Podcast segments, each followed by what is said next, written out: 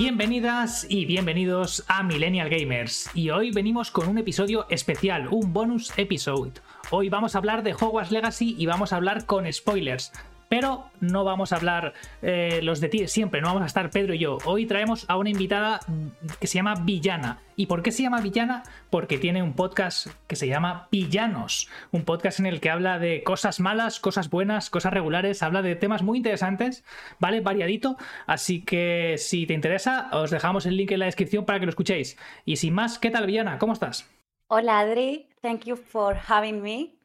Eh, pues muy bien, muy emocionada y con ganas de, hablar de este maravilloso juego que, nos ha vuelto locos a todos los fans de Harry Potter. Bueno, cuéntanos, eh, Villana, ¿qué tipo de jugadora eres? ¿Tú eres una jugadora así pro gamer o eres una casual? ¿Cómo, cómo te definirías como jugadora? Bueno, yo creo que es la primera vez que he jugado a la Play 5 en mi vida. Yo tenía la típica Game Boy y tal, pero nunca más allá. Y he tenido que poner la historia en modo normal, no, en modo fácil y el, final del juego tuve que ponérmelo modo historia. Así que creo que con eso te lo digo todo. O sea, que eres aquí una pro gamer, vamos, a tope, ¿no? O sea, a piñón, ¿no? 100 horas has echado al Hogwarts Legacy. Muchísimas. De hecho, creo que, que, tú te lo pasaste en unas 40 horas, que creo que es lo, lo normal. Yo probablemente fueran 50 o por, y no me quedo corta la verdad. Bueno, porque te has tomado con pausa, con calma, ¿no? Tampoco has querido ahí rushear nada, ¿no? Lo has tomado así poco a poco y tal. como tú me enseñaste, he farmeado. Ahí, ahí, farmear bien. Tenemos aquí a, la, buena de villana, la tenemos aquí ya enseñada, ¿eh? ya sabe hablar de, términos que usamos aquí los gamers, ¿no? Más pros. Así que bueno, pues cuéntame un poco, cuéntame qué te ha parecido, qué te ha parecido el, juego. ¿Tú ya eras muy fan del mundo de Hogwarts o eras así que te vino el, juego, lo viste, te pareció curioso y lo jugaste? ¿Cómo fue tu experiencia? Bueno, siempre he sido fan, eh, tengo los libros, incluso luego me leí el del legado maldito, eh, las películas siempre las veo en Navidad, como creo que casi todo el mundo que, las vemos en Navidad, no sé por qué, por tiempo o por... sí, es, curioso, ¿eh? Cómo tenemos la Navidad asociada a Harry Potter, no sé por qué, a mí me pasa también. Yo cada Navidad me veo las películas, los libros los voy leyendo un poco más atemporalmente, ¿no? Cuando me apetece y tal, los voy releyendo, pero las películas sí que es cierto que apetecen en Navidad, ¿no? Igual porque el principio de la aventura siempre es en Navidad, ¿no? Es el frío, ¿no? Allí de, de Londres, ¿no? El, el, de esto, ¿no? Y, tenemos en la memoria el castillo nevado y todo, ¿no? Así es bonito, la Navidad, ¿no? Y tal. Pero, pero sí, es curioso, es curioso porque los libros de Harry Potter, además, no tratan solo de, la época de invierno, ¿no? Al final empieza un curso escolar en septiembre, ¿no?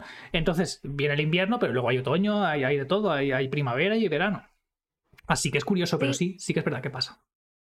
De hecho, en este juego lo que me ha gustado mucho también es que conforme ibas avanzando en el juego, las estaciones iban cambiando. Entonces te encontrabas el árbol de Navidad o si era otoño las calabazas y el juego me ha parecido precioso, o sea, precioso. Antes de entrar en la historia, me parece que, hay que hablar de lo bonito que es y de lo grande que es. Todas las localizaciones no se dejan ni un detalle. Eh, es, es, precioso. Ahora que estoy haciendo las secundarias, las estoy disfrutando como una enana y me gustan mucho más, incluso algunas secundarias que la historia principal. Sí, no, eso es verdad. La verdad es que las historias que tiene secundarias hay algunas que son muy bonitas, que están bien trabajadas y tal. Eh, este podcast, como ya lo he comentado al principio, pero lo he comentado así un poco de pasada, va a ser con spoilers.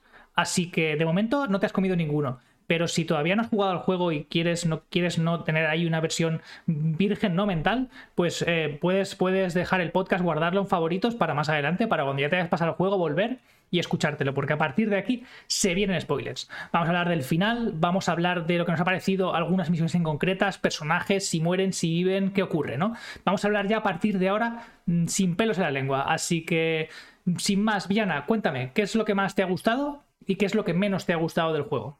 Eh, uh, lo que menos me ha gustado quizá ha sido algún personaje. Por ejemplo, hay dos villanos, que es el Ranrock y el Victor Lookwood. Ese, el Víctor no me ha gustado nada. O sea, creo que no ha aportado nada a la historia. Eh, mm, no sé qué opinas tú sobre, sobre este personaje, pero a mí me ha faltado maldad. Me ha faltado bastante sí, maldad. Yo sí, yo la verdad es que me ha parecido que es un que es un villano muy light, muy descafeinado, ¿no? Tenemos el villano serio, ¿no? Que es Ranrock, que es malo, ¿no? Que nada más en verlo en la primera escena que lo vemos ya mata a alguien, ¿no? Ya mata a ese, a ese pobre duende de Gringotts, que no ha hecho nada más que hacer su trabajo y además hacerlo bien, ¿sabes? Y por hacerlo bien y por no callarse y tener esa valentía de decir lo que opina, ¿no? El Ranrock lo mata. ¿No? Simplemente porque lo siente como un desafío, ¿no? Y sin embargo, esto, embargo Víctor Rukut lo ves como un personaje más oportunista, ¿no? Él está intentando usar a Ranrock para conseguir los poderes de sus antepasados, ¿no? Porque recordemos que Víctor Rukut es, es el, descendiente de los Rukut, ¿no? Que fue uno de los guardianes, ¿no? Que, que, que protege las reliquias, ¿no? Entonces, eh, él simplemente está aprovechando a, a Ranrock para intentar acceder a ese poder, ¿no? Porque él, él ansía el poder, él tiene ansia de poder. Y a su vez, Ranrock está intentando utilizar a Víctor Rookwood, ¿no? O sea, que se usan mutuamente esperando deshacerse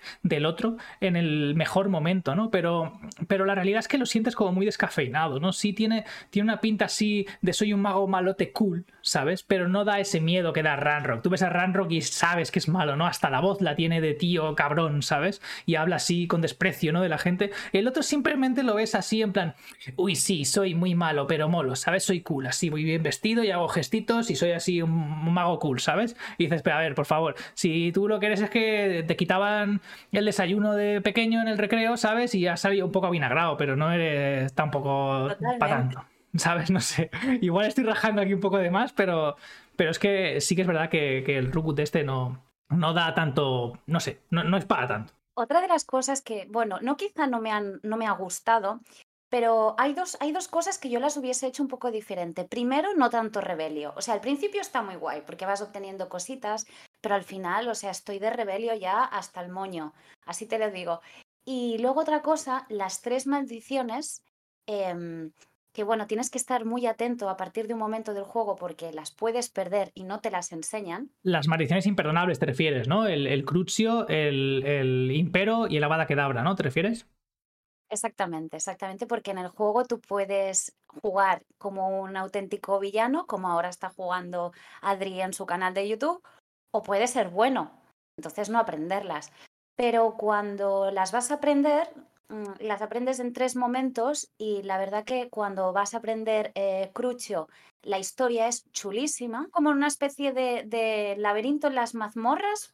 Era algo así, Adri, es que claro, ya hace un tiempecín que me lo pasé, Sí, el, de, el de Crucio mola bastante, porque lo que, lo que ocurre no es que viene Sebastián y te dice, oye, mira, que mm, vamos a conseguir el libro aquí de, mm, de, de Slytherin, ¿no? Del, del, fundador, Slytherin, de Hogwarts. Y, coge y, y, con ayuda del, del otro amigo, que no me acuerdo ahora cómo se llama, os metéis a, hacer una especie de laberinto y un sitio así muy chulo de, de Slytherin y entonces eh, os quedáis atrapados en, en, esa, en, esas puertas, ¿no? Y para la única forma de liberaros, de poder acceder, ¿no? Es que, un, que uno, que alguien haga crucio a otro, ¿no? Entonces te dan a elegir tres opciones. Dices, ¿quieres eh, aprender crucio pero no usarlo? ¿Quieres que lo usen contra ti y no aprenderlo? ¿O quieres aprenderlo y que lo usen contra ti? ¿No? O sea, te da la opción. ¿Quieres usarlo tú o no? ¿Sabes? Y es como muy chulo, ¿no? Y la verdad es que mola que te, que te deje mojarte, ¿no? Porque tú puedes elegir pues solo aprenderlo pero no usarlo y es en plan, bueno, yo el saber no ocupa lugar, ¿sabes? Pero no lo voy a usar. Puedes decir, soy un cabrón y te lo voy a hacer a ti, ¿sabes? Y toma crucio, ¿sabes? O puedes decir en plan, pues oye, ni quiero aprenderlo ni nada, házmelo a mí porque tenemos que salir de aquí, pero no, quiero ni aprenderlo, ¿sabes? Y es como las tres, las tres opciones, ¿no? Está la buena, está la mala y está la un poco neutral, ¿no? En plan, bueno, tengo curiosidad, pero tampoco quiero mojarme, ¿no? Y la verdad es que es, es me, gusta que lo hayan planteado así porque te hace mojarte bastante y de hecho, el aprender el resto de hechizos también es un poco así. Y, y esto me gusta, ¿no? Porque tienes que insistirle a, a Sebastián, ¿no? Que es tu amigo, que es el que al final te va a enseñar los tres hechizos, llegado el momento, ¿no? Pero sí que es verdad que, por ejemplo, el último, el Abada Kedabra, eh, Sebastián coge y mata a su tío, ¿sabes? En una escena ahí un arrebato de ira, ¿no? Porque el tío pues se encabrona y, y tal. Bueno, es que además de esta muerte, hay dos muertes más. Está la del profesor Fick, que ahí yo ya me morí al final de la historia, que creo que eh, tienes dos finales de la historia y según tú el que escojas, él muere un poco antes o un poco después. Creo que esto es así. Pero, pero sí, luego también el Ranrock mata a su hermano, que el elfo tiene cara de un poco de cabrón, pero, pero yo llevaba toda la, la misión pensando que sería malo y pues no, resulta que no. Lo que no sabía es que eran, eran hermanos, pero tres muertes, por Dios. Bueno, tres sin contar a los lobos, porque poco se habla de que cuando matas a un lobo, el lobo se cae así tumbado de costado, que dices, por favor, qué gráfico, es que me supo mal matar al lobo. ¿Tú qué piensas de esto? Yo pienso que, ya estoy muy acostumbrado de matar lobos porque al final en, todos los juegos siempre aparece algún animal que te que atacar o tienes que cazar o tal. Entonces yo tengo la piel dura. Para mí matar lobos no me supone un problema, ¿sabes? Pero sí que puedo entender que gente menos acostumbrada ¿no? a esto pues sí que le resulte un poco más crudo, ¿no? Y tal, porque al final pues son animales, ¿no? Y tal, y son parecidos a los perros, con lo cual da más penica, ¿no? Yo lo puedo entender totalmente. Pero bueno, oye, y cuéntame, ¿qué te ha parecido el tema de, los gráficos? Visualmente, ¿qué te ha parecido el juego? Porque para, para mí, incluso que, he jugado a muchos juegos, ¿no? Incluso actuales y tal, me parece precioso. O sea, parece que lo han hecho y lo han recreado todo de una manera que es brutal. Pues mira, a mí me ha parecido, como decía, precioso. No solo poder recorrer el, el, castillo, sino volar. Qué maravilla volar. O sea, quiero una escoba voladora, me encanta volar. Pero lo único que no me ha gustado de, los gráficos es que cuando tú estás volando, según te vayas de una ubicación a otra, te aparece una barrera roja que la tienes que ir bordeando o encontrando un poco la entrada o tienes que bajar de la, de la escoba e ir a pie, porque si no, no puedes acceder a ese sitio. Y eso a mí me es molesto, porque yo quiero tener total mm, quiero tener todo, todo el movimiento y, poder disfrutar de volar, no quiero solo teletransportarme. Entonces, eso me molesta. Esa barrera no sé por qué es. Tú, tú, Adri, que sabes de videojuegos, no sé si me sabrás decir por qué han podido hacer esta barrera. Sí, o sea, yo creo, a ver, aquí han podido pasar varias cosas, ¿no?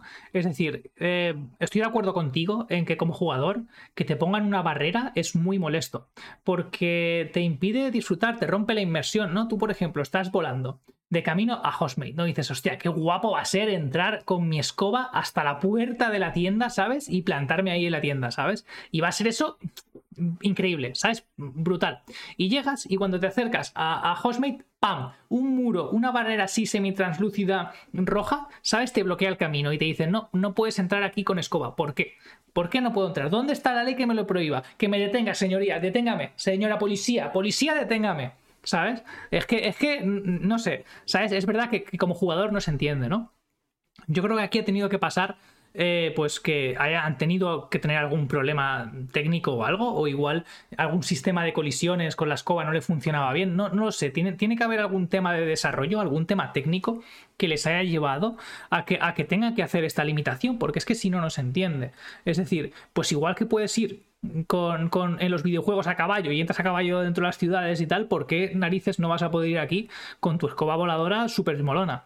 Y luego también pasa en, en, las montañas. Las montañas que son muy altas, si te acercas mucho al pico de la montaña, también te hace esa barrera. Yo creo que tiene que haber un tema técnico y han decidido solventarlo así por las bravas, en plan a saco, ¿sabes? Y poner ese muro invisible que no te deja pasar. Yo, la verdad, en un juego de hoy en día me parece bastante sorprendente que hayan hecho esto. Me parece un poco regular, a mí no me gusta nada tampoco. Hay parches de PC que lo, simplemente lo eliminan, lo desbloquean, así que. Y, tampoco parece que eso mm, genere muchos bugs ni problemas. Entonces, no entiendo muy bien esta decisión la verdad, y no me gusta en exceso.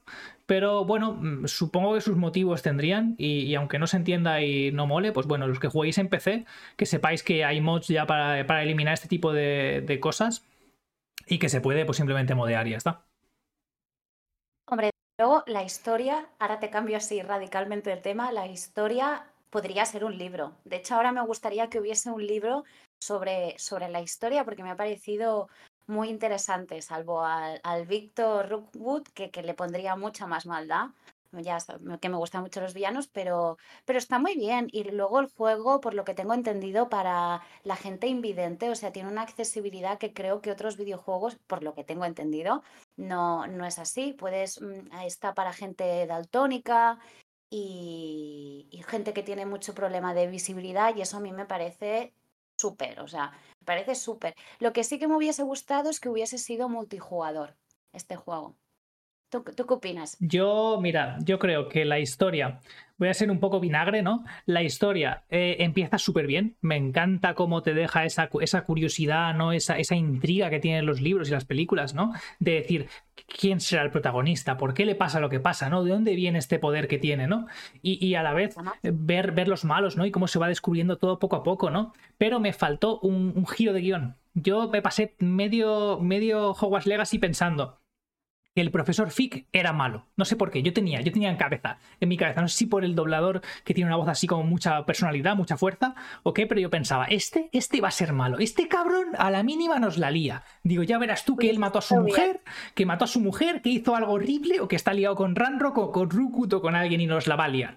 ¿Por qué? Porque los libros de Harry Potter eh, no en todos, pero en la mayoría siempre hay un profesor que parece bueno o que parece inofensivo, que parece poca cosa, pero luego te la lía el cabrón. ¿Sabes? Mira el, profesor Quirrell, que al final era Voldemort ahí con la cabeza detrás, ¿no? El, otro, el, no me acuerdo ahora, el, rubio tonto este, que al final lo que hacía era robarle los éxitos a los demás y luego borrarles la memoria, ¿no? El Lupin, que era un hombre lobo, que era bueno, era buena gente, pero tenía su secreto, era un hombre lobo, ¿no? Eh, ¿Sabes? Siempre va apareciendo esto, ¿no? El ojo loco Moody, que no era el ojo loco Moody, que era el, mortífago ese que al final eh, pues tenía al, pobre de ojo loco Moody encerrado en un baúl, ¿no? Es decir, que siempre hay ese misterio, ¿no? Ese efecto de wow, ¿qué ha pasado? ¿Cómo he podido estar todo el curso engañado, ¿no? Y, y aquí no, aquí simplemente, pues, pues todos los profesores son buenos, todos buena gente, aquí los únicos malos son los malos, ¿no?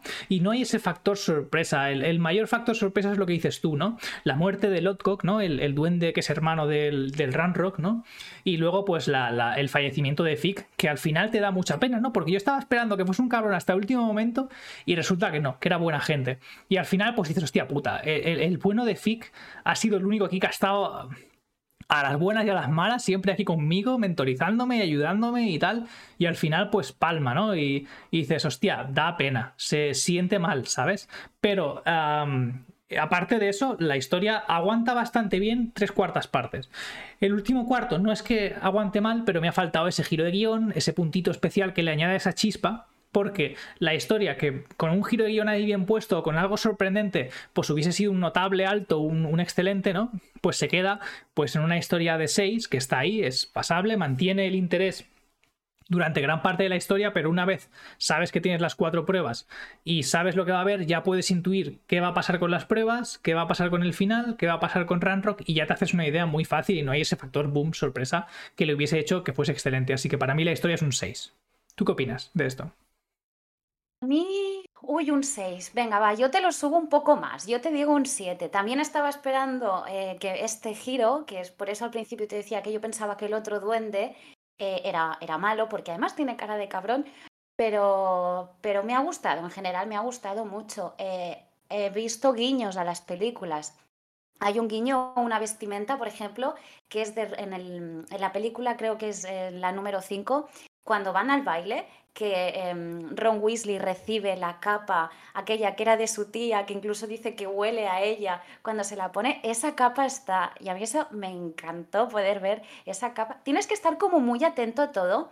Em, luego también, que otro había? Está la cabaña de Hagrid, que tú entras y es totalmente diferente, pero tú sabes, ¿no? Que es esa la cabaña, que por cierto, si te acercas mucho a la cabaña y le das la vuelta, ves la tumba de, em, del actor que hizo de Hagrid que murió y han puesto la tumba. Eso a mí me parece súper bonito, pero claro, si no lo sabes o no te acercas, no lo ves. Entonces creo que es un juego que hay que estar como súper atento a todo y para encontrar las malditas llaves voladoras, que esa misión eh, me quise morir. Dije, mira, no la puedo hacer, ya conforme yo vaya avanzando por habitaciones, pues ya entraré. Lo que sí que me ha molestado es lo del tema de la alojomora. Hay tres alojomoras y para conseguir el tercero, de hecho, yo me pasé la historia y después conseguí el tercero. Hay, algunas cosas, mm, algunas misiones que, uy, me desesperan, pero bueno, por lo general, lo general bien. ¿Tú, qué opinas? ¿Qué, opinas de los hechizos también? Yo creo que los hechizos están muy bien hechos. Eh, no todos son lore, no todos son canon, ¿no? Hay algunos que se los inventan un poco, los modifican un poquito, ¿no? Cogen ideas de las películas que igual no eran canon con los libros, ¿no? Por ejemplo, el hechizo básico, pues es este, este lanzamiento así como de, rayos, eso no existe en, los libros, ¿sabes? En los libros hay que nombrar el hechizo, tiene una, ¿sabes? Tiene como una especie de encantamiento y luego pues ocurre con el movimiento de varita, lanzas el, hechizo, ¿no? Y llegado a cierto momento, a partir del quinto libro, podrías, podías hacer solo el movimiento de varita y si te concentrabas suficiente podías hacer el hechizo sin nombrarlo, así no hacía falta que estuvieses siempre diciendo el encantamiento del hechizo, ¿no? Pero, pero han modificado algunas cositas, pero en general lo han hecho bastante bien y me gusta bastante cómo lo han hecho, ¿vale? Pero lo que dices de las misiones, que algunas son un poco de farmeo, ¿no? Unas repetitivas, ¿no? Sí que es verdad. Sobre todo las de la Lojomora, que, tienes que hacer. Primero tienes que coger como. No, no me lo invento, ¿eh? O sea, haces la primera misión, te vas a hablar con el celador y te da el ojo mora, ¿no? Y tienes que hacer esa misión y ya está. Y cuando la terminas te dice, vale, si quieres el ojo morados, cógeme nueve, nueve, bichos de esos que tienen la luna más. Y luego dices, vale, pues coges, te farmeas ahí, estás un rato dando vueltas por el castillo, bastante rato, por cierto, no es que lo hagas en, en un rato, ¿sabes? En media hora. Y, y cuando lo haces, dices, venga, pues ya me va a dar, ya está, ¿no? No, te dice, vale, ahora te doy a los morados, pero si quieres el 3 tienes que conseguir 16. Y dices, pero por favor, árbitro, árbitro, que me ha engañado, ¿qué es esto? Que, ah, vamos, hombre, voy a estar aquí 20 horas de, haciéndome esto, en vez de Hogwarts Legacy se va a llamar Farmeo Legacy, ¿sabes? No sé, o sea... Encima de noche, porque solo se pueden encontrar de noche. Bueno, Gloria, ya, pero tú puedes ir al mapa si tú estás haciendo de noche, tú vas al mapa, y un botón y te cambias de, a la noche directamente. O sea que tampoco es que tengas que esperar a pasar solo por la noche y tal. Pero sí, sí, o sea, ya te toca las narices que tienes que estar ahí, lo has encontrado, ¿no? Por fin encuentras un demiguise después de mm, estar media hora buscando, lo encuentras y dices, hostia mierda, que estoy de día, tengo que ir al mapa, darle al botón para que sea de noche y cogerlo, ¿no? O sea que sí que tiene este puntito, o como las pruebas de Merlín, ¿no? El, juego tiene un inventario súper pequeño, ¿vale? Creo que puedes coger 20 prendas, pero 5 las tienes ocupadas ya porque son las que tienes puestas, 5 o 6, no sé, algo así. ¿Vale? Entonces, a la que coges unas cuantas, ¿no? Que eso es básicamente media hora de juego. En media hora de juego tú tienes el inventario petado, ¿vale? Pero el juego te dice, oye, mira, que no pasa nada te vamos a enseñar las pruebas de Merlín, que son simplemente una especie de mini puzzles que tienes que ir haciendo con hechizos. En unos tienes que encender unos calderos, en otros mover unas rocas. Bueno, cosas sencillas que tampoco son muy, muy locas, ¿vale? Son fáciles. En, literalmente en 5 minutos te haces una prueba, ¿vale? O menos incluso, si ya sabes de qué va. Total, ¿Qué dices, vale, pues tú quieres aumentar tu espacio, no pasa nada. Aquí te vamos a poner por el mapa 800 millones de, de sitios de Merlín para que cada X, yo que sé, al principio, que te a poquito. Cada 5 te vamos a dar 4 de espacio más. Pero luego es cada 10, y luego es cada 16, y luego es cada 20. Y luego ya muérete haciendo todas las pruebas para conseguir el máximo espacio del juego. Y es como, ostras. ¿Cuál es el mm, máximo? No lo sé, no, no, llegué a hacerlo. Yo conseguí 36 de espacio, que empiezas con 20, pues 36, pues a las cuentas más o menos, me hice como 5 o 6 pruebas más y las hice y ya está. Y dije, oye, mm, a volar. No, mi tiempo no vale más que, el inventario que puedo ganar, ¿no? Y ya, ya, con treinta y pocas, ya pues bueno, pues no era tan sangrante, ¿no? Pero tiene estas cosas el juego que dices, a ver, también te digo que el objetivo de los desarrolladores no es que tú cojas y te farmees de golpe todo, ¿sabes? El objetivo, que somos unos ansias, que el problema somos los, los, jugadores, que somos unos malditos ansias. Porque lo que el, el desarrollador, los desarrolladores esperaban es que tú cogieses eh, y mientras juegas, mientras tú vas jugando, vas haciendo una misión, no, mira, tengo esos enemigos allí, hostia, hay una prueba de Merlin, la voy a hacer, ¿no? Y que te perdieses, te ponen cosas repartidas por todo el mapa para que tú de vez en cuando te encuentres con una y digas, la voy a hacer. Y cuando te das cuenta, has hecho ya las 5 que tocas, te aumentan un poquito el inventario y ya está. El problema somos los jugadores, que somos unos ansias, que queremos tener a los Homora 3 a la media hora de jugar al juego, ¿sabes? Y no puede ser, o sea, no puede ser. Tú tienes que ir, ¿no? Haciéndolo realista, ¿no? Tú vas aumentando tu poder conforme vas haciendo cosas, ¿no? Así que tiene sentido que mientras vas jugando en el juego, sin obsesionarte demasiado, ostras, mira, un Demiguise, lo voy a coger, voy a hacer que el mapa sea de noche para poder cogerlo y tal. Que yo al final es un poco como lo hice, ¿eh? yo me lo encaré así. Me hice el, el Alojomora 2 así, a base de, de, sin estar muy atento, oye, mira, me queda, me queda solo un Demiguise. Pues ahí sí, ahí me puse un poco, lo busqué durante un rato y ya lo conseguí, pero no me obsesioné en exceso. Pero si te obsesionas, es, es, es lo que pasa, ¿no? Que luego dices, hostia, me he pasado aquí 45 horas jugando y solo he conseguido los Demiguise, no he hecho nada más, ¿sabes? Que, que eso igual es lo que te pasó a ti, no sé, cuéntame.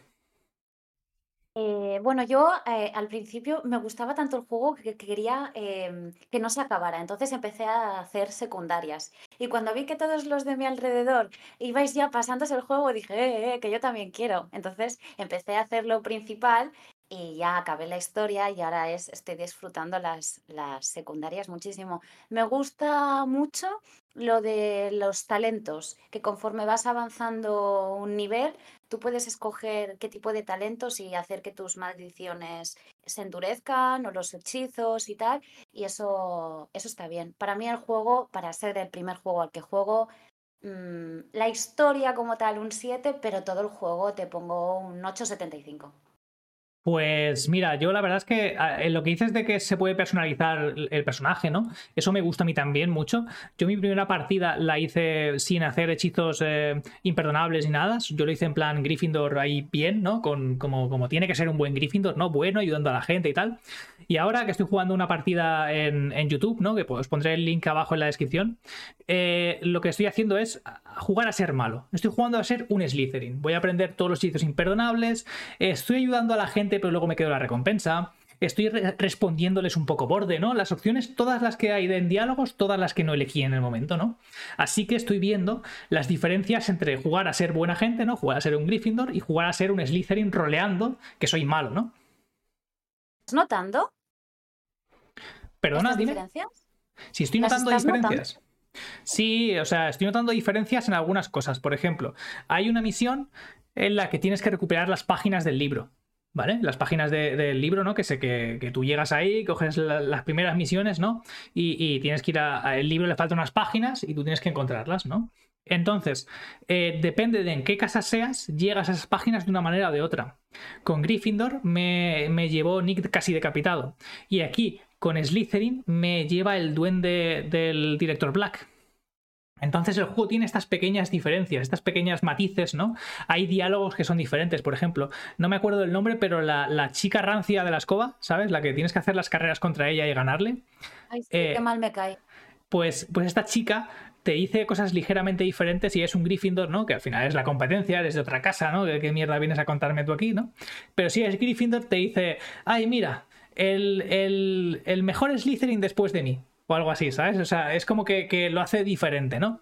Eh, si no eres Gryffindor en la primera misión te dice algo así como, pero si ni siquiera es un Slytherin, ¿sabes? Y, de este estilo, ¿no? O sea, que sí que cambian ligeramente los diálogos un poquito. Alguna misión cambia, cambia ligeramente como empieza, aunque luego al final la historia sigue un mismo hilo conductor y solo hay dos finales, ¿no? El, final bueno, ¿no? Que es el que yo jugué, y el final malo, que es el que jugaré en, en YouTube, que todavía no lo he terminado, así que no no lo he podido ver, pero bueno, si, si, queréis acompañarme en esta aventura, ya os digo, os dejaré el link en la descripción y ya esperemos que os guste, vaya, ver, ver el lado malo. Además lo estoy roleando y me lo estoy pasando bien, porque yo mismo estoy como disfrutando ahí en la maldad, me estoy regodeando un poquito, ¿sabes? Voy a tenerme que, que ir a visitarte al podcast porque estoy siendo un completo villano, ¿sabes? Y además lo estoy, lo estoy disfrutando. Así que, bueno, oye, ¿quieres añadir alguna cosa más antes de que lo dejemos por aquí?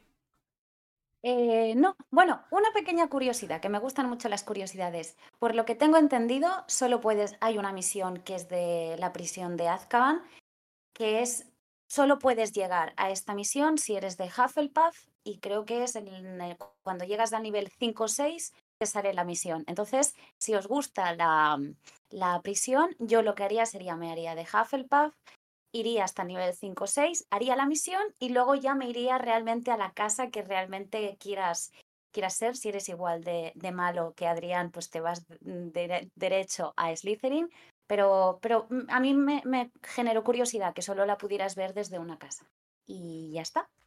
Cerramos el podcast de hoy con el dato interesante aquí de Hogwarts Legacy. Así que bueno, Villana, pues muchas gracias por, por haber venido. Eh, os dejaré el link de su podcast aquí en la descripción, ¿vale? Y nada, eh, espero que os haya gustado y nos vemos en la próxima. Muchas gracias, hasta luego.